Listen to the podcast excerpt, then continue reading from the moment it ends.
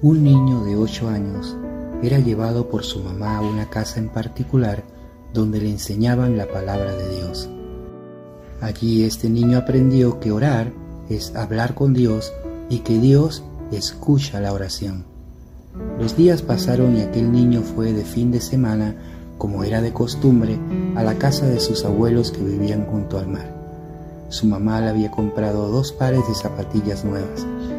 El niño decidió usar un par de ellas para meterse en el agua y así proteger sus pies.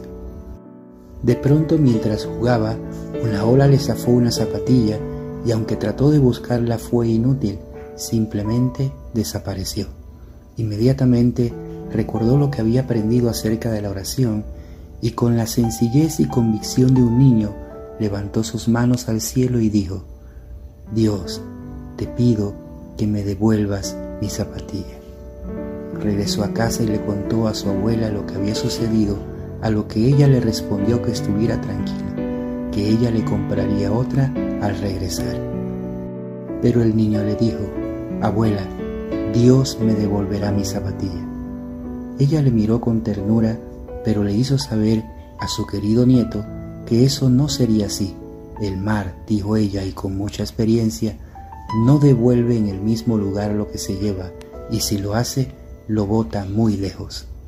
Pero el niño volvió a insistir, abuela, Dios me devolverá mi zapatilla. Pasaron dos días y cada mañana el niño caminaba con esperanza por la orilla a ver si la encontraba, pero nada ocurrió. Al tercer día, cuando ya sus abuelos regresarían a la ciudad para llevar a su nieto a casa, el niño pidió una oportunidad más para ir a la orilla del mar y revisar. Así lo hizo, y para su sorpresa, justo cuando se paró frente al mar, una ola venía arrastrando algo que daba vueltas y salía justo delante de él. El niño corrió a ver y era su zapatilla. Aquello fue un milagro. Estaba cargada de arena. Aquel niño corrió donde su abuela con la zapatilla en alto diciendo, Abuela, abuela, Dios me devolvió mi zapatilla.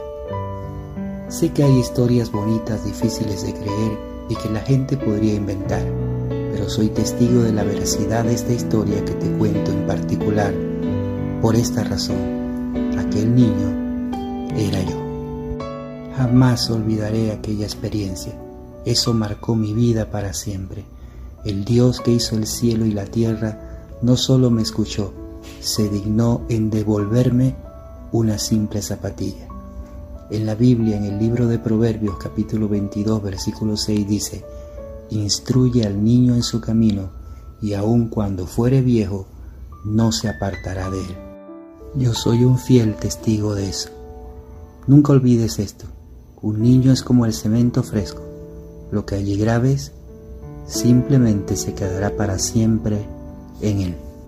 Bendiciones.